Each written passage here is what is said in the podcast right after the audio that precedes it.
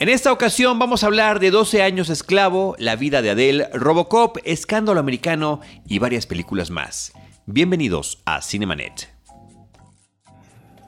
El cine se ve, pero también se escucha. Se vive, se percibe, se comparte. Cinemanet comienza. Carlos del Río y Roberto Ortiz en cabina.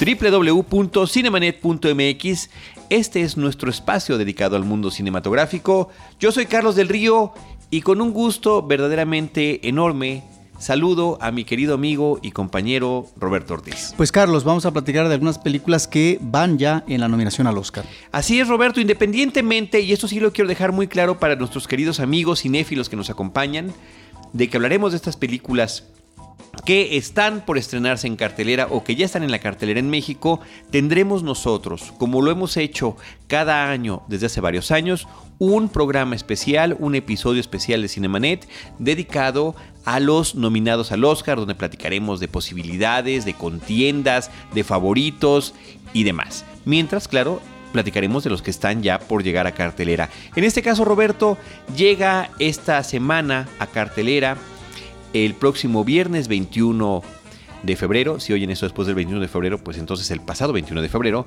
la película 12 Years a Slave, 12 años esclavo, una cinta que está perfilada como efectivamente una de las grandes favoritas del Oscar. Una obra que dura 134 minutos, dirigida por Steve McQueen y estelarizada por Chiwetel Ejiofor, un actor que de verdad nos ha brindado fuera de esta película grandes interpretaciones, eh, muy interesantes todas. Es un actor muy versátil y que ahora protagoniza esta historia que particularmente en el tema de eh, la historia con mayúsculas de Estados Unidos es muy importante.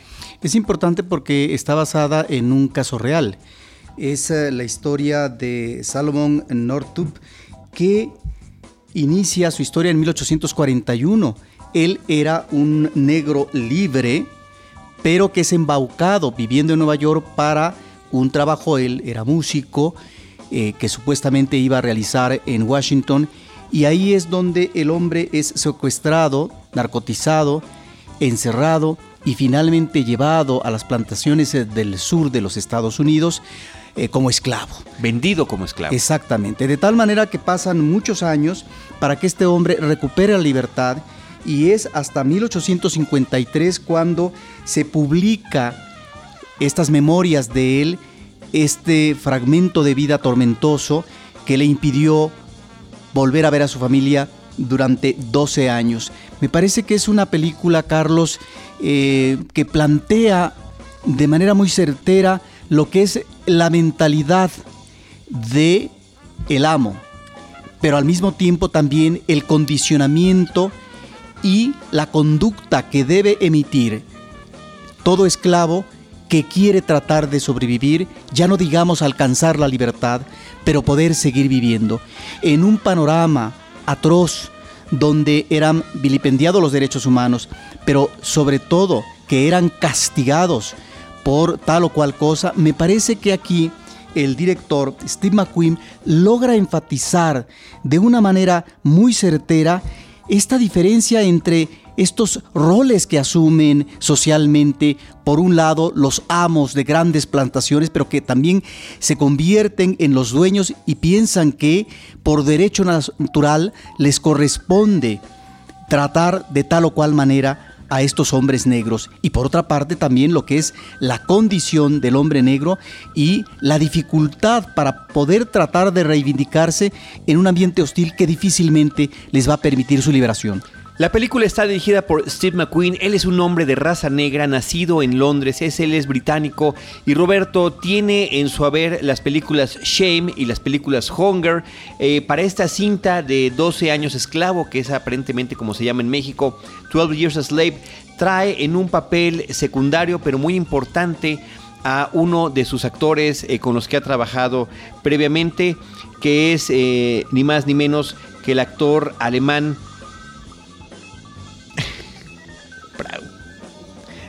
¿Cómo? Michael el actor alemán Michael Fassbender.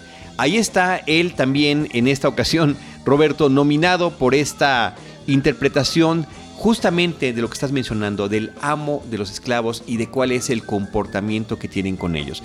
La película está ubicada históricamente, como dices tú, basada en este hecho de la vida real, en los tiempos previos a la guerra civil. Es eh, de alguna manera el caldo de cultivo de esta eh, terrible situación y choque entre estos estados de Estados Unidos de Norteamérica y que justamente el año pasado veíamos en la película de Lincoln cómo el asunto de eh, la lucha por dejarlos, eh, abolir la esclavitud tenía mucho más que ver con desintegrar la economía de los estados del sur que por los derechos humanos. Sin embargo, yo creo que algo muy interesante que hace esta película, Roberto, es recordarnos los terribles excesos, abusos inimaginables que yo creo que lo que nos ponen en la pantalla es solo una pasadita de, los, de las cosas más terribles que pudieron haber pasado en aquellas plantaciones donde no había ninguna ley de por medio, ninguna eh, moral de por medio de lo que estos señores eh, prácticamente feudales podían hacer con estos hombres que tenían como esclavos.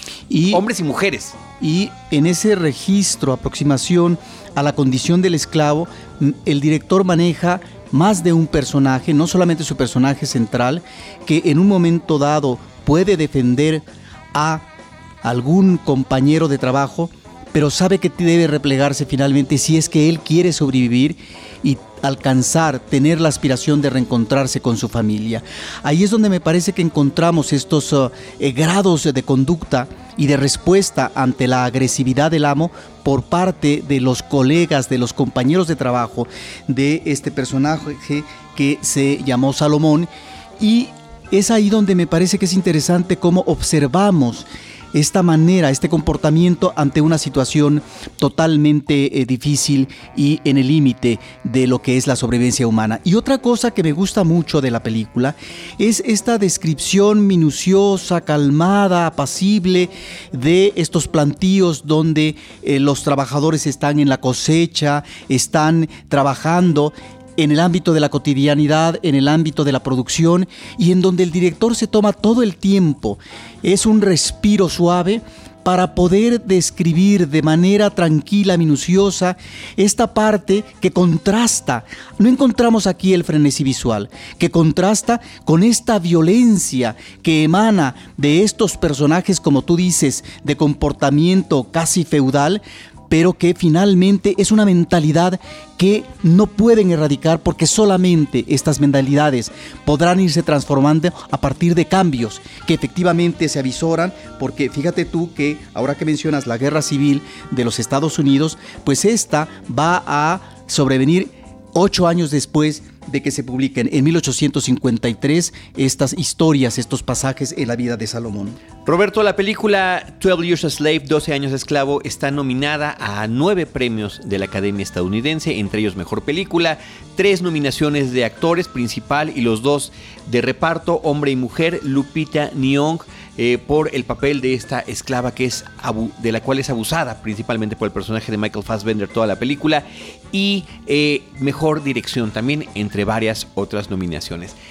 Yo, eh, independientemente de que esta película es la que se antoja en Estados Unidos como la gran favorita para llevarse los principales premios, Roberto, para mí, independientemente de este gran tema que maneja, que no hay forma de que uno diga que no es importante, que no es vigente, que no se tiene que hablar de eso y demás, me parece que tampoco es la gran película como para tener tantas nominaciones e inclusive tantas expectativas para llevarse el premio.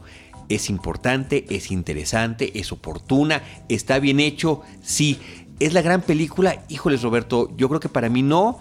Y uno de los principales, eh, de las principales quejas que tengo como espectador de esta película es que si no se llama 12 años esclavo, o 12 años de esclavitud, como queramos traducirlo, yo no siento el tránsito de ese tiempo. No tengo ninguna referencia que me diga cuánto tiempo está transcurriendo en la vida del el itinerario de este hombre. Pero ¿a cuál película eh, le pones enfrente que consideres eh, superior? En cuanto a las posibilidades. De las Oscar. nueve nominadas, de entrada te diría yo Gravity, que por supuesto me gusta mucho, y te diría también Dallas Buyers Club, que me pareció y me impactó mucho más como un filme en su totalidad que desprendiéndole en esta cuestión de categorías y demás. Pero bueno, ese es un tema para nuestro programa de los Oscars. Simplemente quería dejar ese tema sobre la mesa, que eh, justamente, irónicamente, curiosamente, el tema y el título de la película de 12 años de esclavo son 12 años que no, es, no siento que pasen.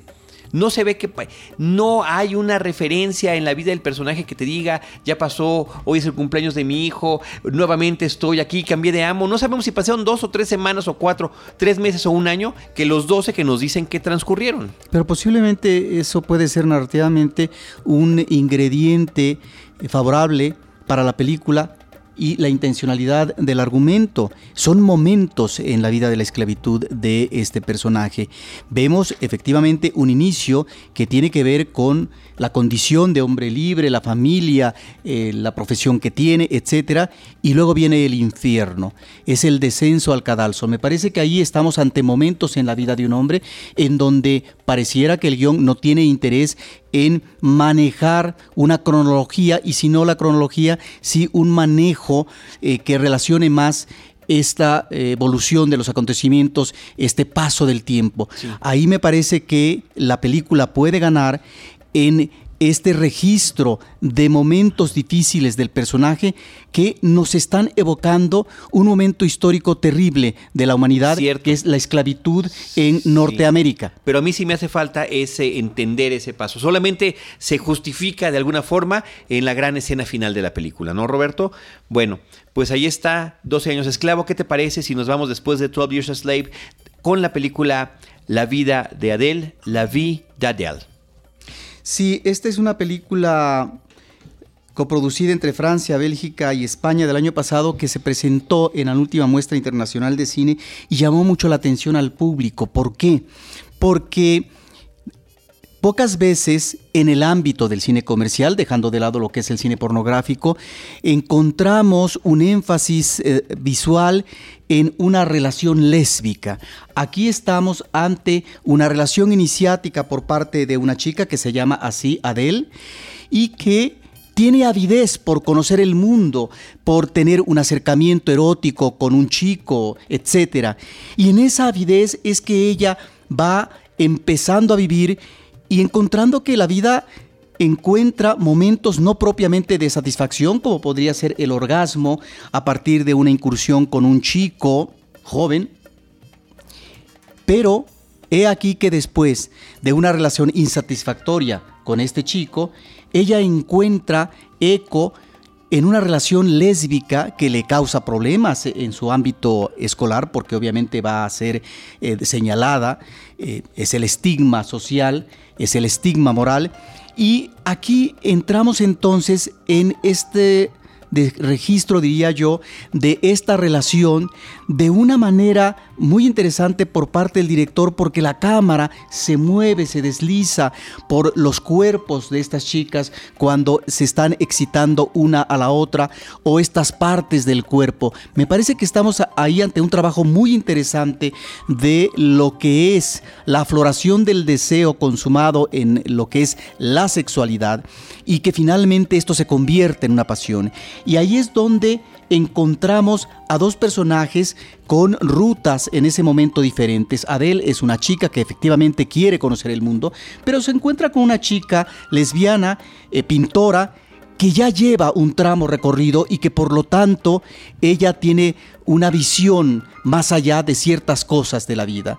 Y ahí es donde la película lleva a un paraje doloroso de una Adele que en más de una ocasión, no obstante que se da la separación de pareja amorosa, trata, busca, insiste en este reencuentro eh, en donde el amor todavía puede sostenerse y aflorar en un futuro mediato o más a largo plazo. Estamos entonces ante varias situaciones que me parece la dirección asume de una manera muy fidedigna y que en términos eh, de lo que es el manejo visual es espléndido.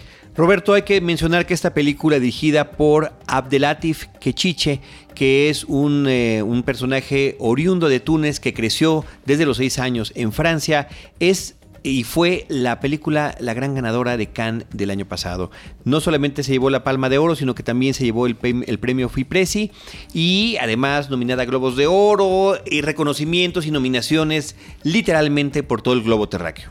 Sí, y finalmente eh, subrayar que la película encuentra eh, su momento climático en esta dificultad del personaje de Adele para aceptar lo que tal vez finalmente es uh, ya un hecho, la imposibilidad de continuidad en la relación amorosa de pareja cuando la otra parte simple y sencillamente ya no puede responder de manera favorable.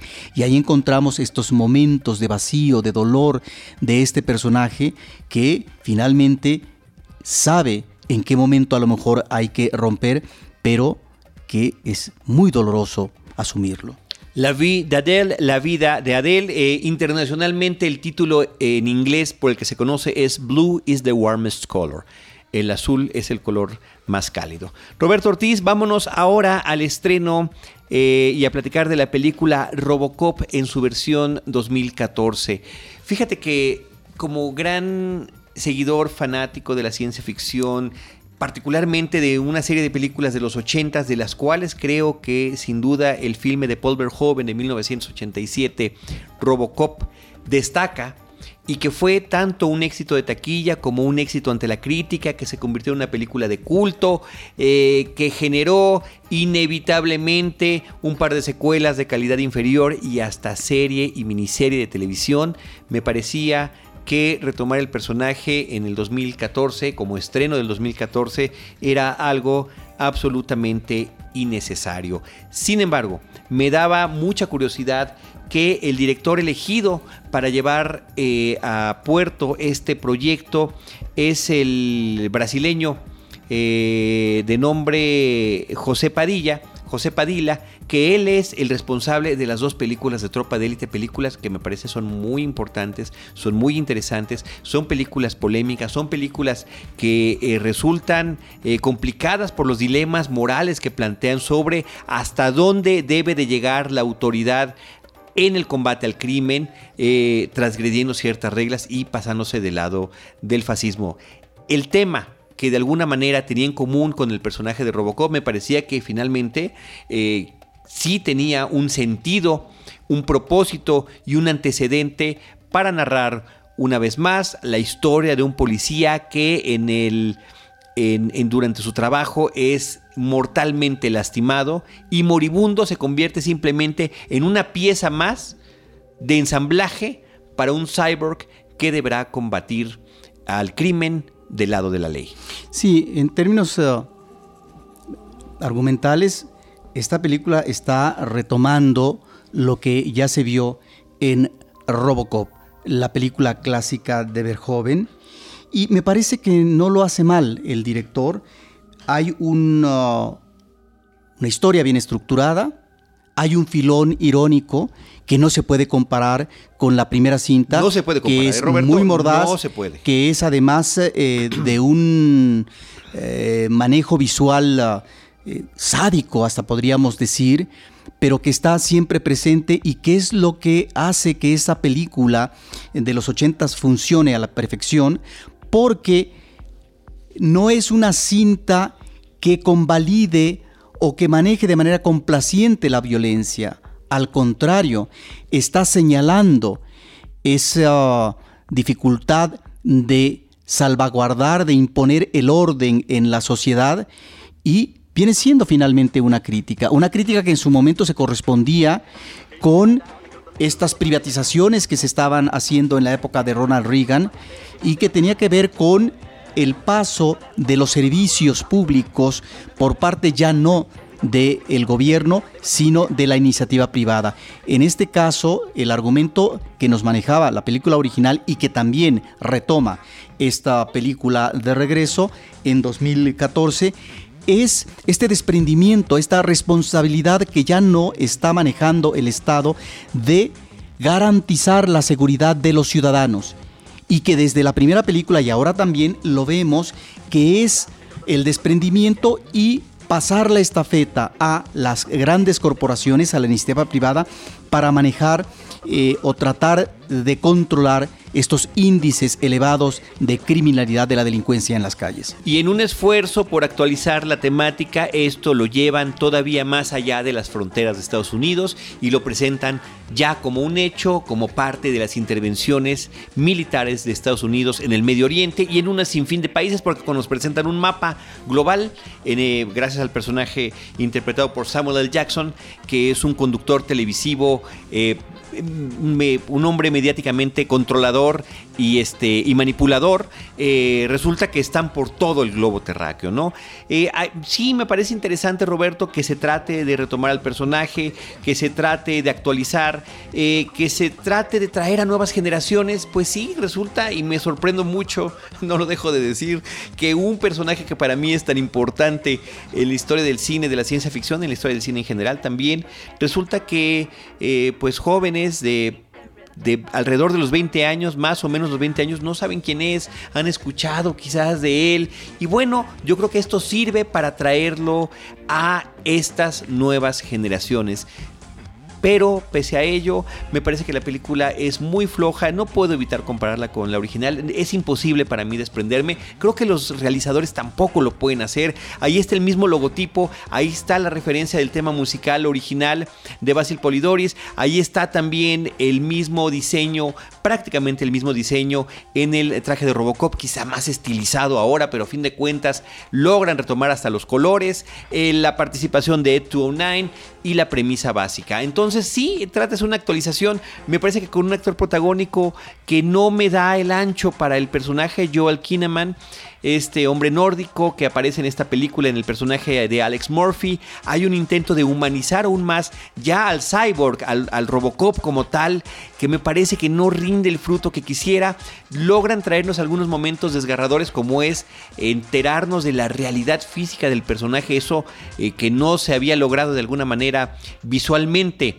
Eh, tan clara en la película original, aquí lo, lo hacen de una manera contundente, esa, esa parte me parece que está muy bien, pero el simple hecho de que la película baje el tono de la violencia, que la violencia la utiliza Verhoeven como una crítica, no como un fin en sí mismo, me parece que demerita en este nuevo filme. Yo me parece que es una película que em, retoma de manera efectiva, como tú dices, para estas nuevas generaciones y que los diferentes puntos que planteó Robocop están aquí, con un tono diferente, efectivamente, en términos del humor. Pero creo que en ese sentido, esta nueva versión nos aproxima al personaje, creo, de una manera mucho más saludable o, mm, uso otra palabra, más efectiva que otros personajes que devienen, por ejemplo, del, del cómic, como puede ser Superman, el hombre araña, etcétera, donde eh, la evolución de estos personajes en el cine en los últimos lustros no es tan efectiva.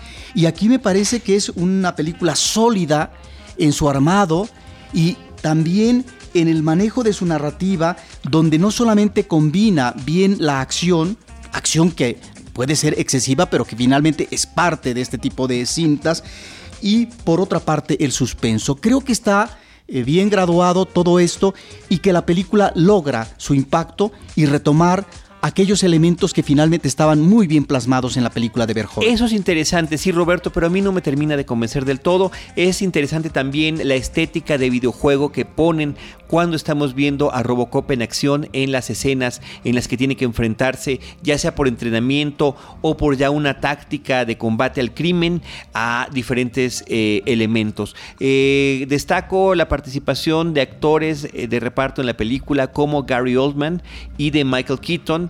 Creo que están bien aprovechados. Lo mismo digo de Samuel L. Jackson. Creo que Samuel L. Jackson es el único que entendió que estaba en una sátira que estaba en un, en un ejercicio irónico. Entonces, bueno, ese es un elemento que habrá que rescatar de la película. Roberto, vamos a pasarnos de esta película a la cinta Escándalo Americano American Hustle. Sí, es una película eh, de la que se podría decir que hay un buen soporte actoral y nos presenta un universo de perdedores o aparentes perdedores eh, que tienen que ingeniárselas en una trama que es un tanto rebuscada, pero que finalmente funciona. Eh, a propósito de los condicionamientos que tiene por parte de una agencia eh, de policía o, de espía, y que deben de ingeniárselas esta pareja para poder librarse de este yugo legal que los está condicionando para hacer tal cuestión y obtener finalmente un beneficio material en donde están poniendo eh, a prueba sus dotes eh, de ingenio y de atrevimiento. La trama me parece que no está mal, funciona. A veces algunos personajes se disparan, yo creo, en eh, su manejo de personaje, pero esa una de las películas que están también en la pasarela, Carlos. Sí, absolutamente. Tiene nada más 10 nominaciones al Oscar y por supuesto que, curiosamente, eh, de, la guía de la dirección de David O. Russell que ha conseguido llevar en sus últimos filmes a los actores a nominaciones, bueno, aquí parece que vuelve a juntar a todos aquellos con los que trabajó alguna vez, Christian Bale, Bradley Cooper, eh, Jennifer Lawrence, está también Amy Adams y también integra a actores como Louis C.K. o Michael Peña en esta película. Roberto, vámonos muy brevemente, muy, pero muy brevemente a la película que se llama I Frankenstein, se llama Yo Frankenstein en México. Es una película dirigida por Stuart Beatty y que increíblemente tiene a un hombre que considero un actor importante y que eh, a pesar de tener algunos papeles secundarios muy importantes, no ha logrado conseguir un destacado protagónico que es Aaron Eckhart. Aaron Eckhart es la bestia o el monstruo creado por Frankenstein en esta película. La cinta comienza haciendo una especie de resumen de la historia básica y original del personaje de Frankenstein, de la historia de Frankenstein, y a partir de ahí comienza lo que sería lo que sucedió después de que muere Victor Frankenstein eh, con este personaje. Yo diría que esta película atenta y desafortunadamente trata en vano utiliza el nombre en vano de Frankenstein, lo cual me da a mí mucha pena. Eh, está basada en un cómic, pero si ustedes han visto las películas de Underworld, la historia es muy similar, hasta estéticamente es parecida. En Underworld nos han contado esa historia de una guerra secreta para la humanidad eh, milenaria entre hombres lobo y vampiros. Ahora resulta que es entre gárgolas que están del lado del bien y demonios y que pese a que son muy poco cuidadosos para exhibirse en lugares públicos, nadie se da cuenta de lo que está sucediendo. Por si fuera poco, parece que aquí hay un error de casting increíblemente bárbaro. Bill Nighy, que me parece que es un actor con muy buena presencia y con eh, muy buen desempeño, que interpretó al, príncipe de los vampiros en las películas de Underworld, ahora se encarga de interpretar al príncipe de los demonios en esta cinta de Joe Frankenstein.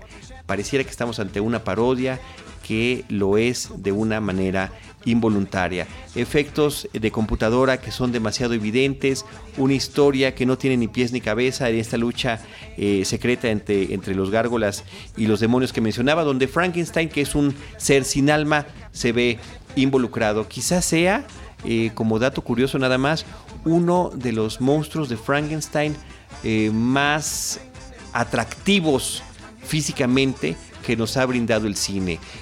no falta la escena eh, donde tenga que descubrir su, torso para ver un hombre fornido y muy bien formado. Y por supuesto, aunque tiene cicatrices en el rostro, en su, en su, en su paso de los años, porque además parece que es un hombre prácticamente inmortal, se parece a Highlander en ese sentido también la historia, pues resulta que tiene muy buena presencia. Hasta ahí lo que podamos decir de esta película que merece muy poco tiempo para dedicarle. Roberto, vámonos ahora con la película ¿Qué le dijiste a Dios? Película mexicana. De Teresa Suárez. ¿Qué tiene que ver con quién? ¿Cómo se llama ese que canta? Pues tiene que ver con Juan Gabriel. Juan Gabriel. Es una película que está inspirada en las composiciones eh, de Juan Gabriel. Él no aparece actuando en la película, sino en un número final, que es eh, la culminación de la cinta, donde encontramos a los diferentes personajes que están ahí en el escenario para respaldar, acompañar a Rafael en lo que se considera como el gran momento musical. ¿Acompañar a Rafael?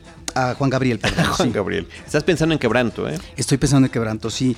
Pues es eso, un musical mexicano en donde observamos coreografías muy pobres que pretendidamente quisieran jalar lo que es la apuesta por parte del musical clásico hollywoodense. Estamos ante una anécdota mínima donde los personajes no existen, no cobran cuerpo dramático y que simplemente están ahí en una anécdota mínima, insisto, como pretexto para que la canción emane de repente y ya sea en la calle, ya sea en el campo, surja una tras otra las canciones de Juan Gabriel, en donde finalmente es muy forzado, a diferencia del musical hollywoodense, donde las canciones, su contenido en letra se vincula a la situación de enamoramiento, de drama que van a vivir los personajes, aquí simple y sencillamente se eslabonan en función de qué, de, el espectáculo. ¿De qué es la que toca? Del espectáculo que se tiene que manejar.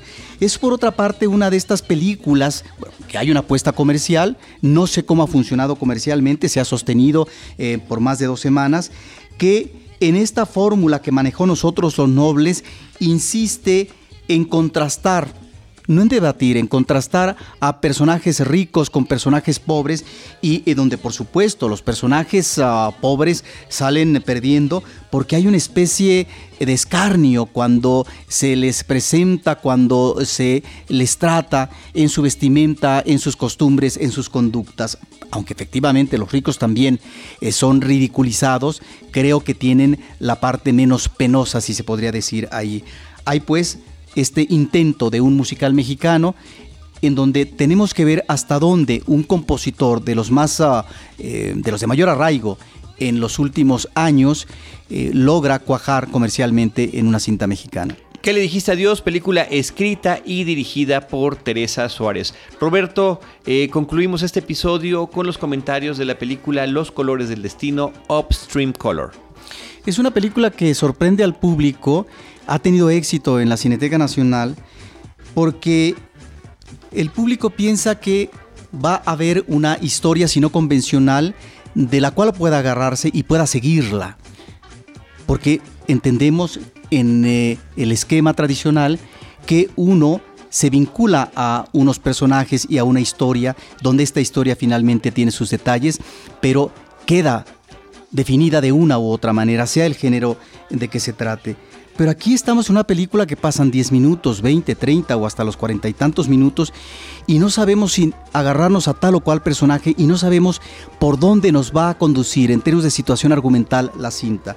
Es, me parece, una película que apuesta a la experimentación visual y que tal vez por eso logra impactar a ciertos críticos y ubicarla como una de las 10 películas eh, más importantes por parte de revistas eh, como eh, Film Common o Sign and Sound. de, revistas, películas más importantes del año pasado, del bueno, 2013. Manejaron, sí, pero el registro apenas lo acaban de manejar. Sí, sí, Claro.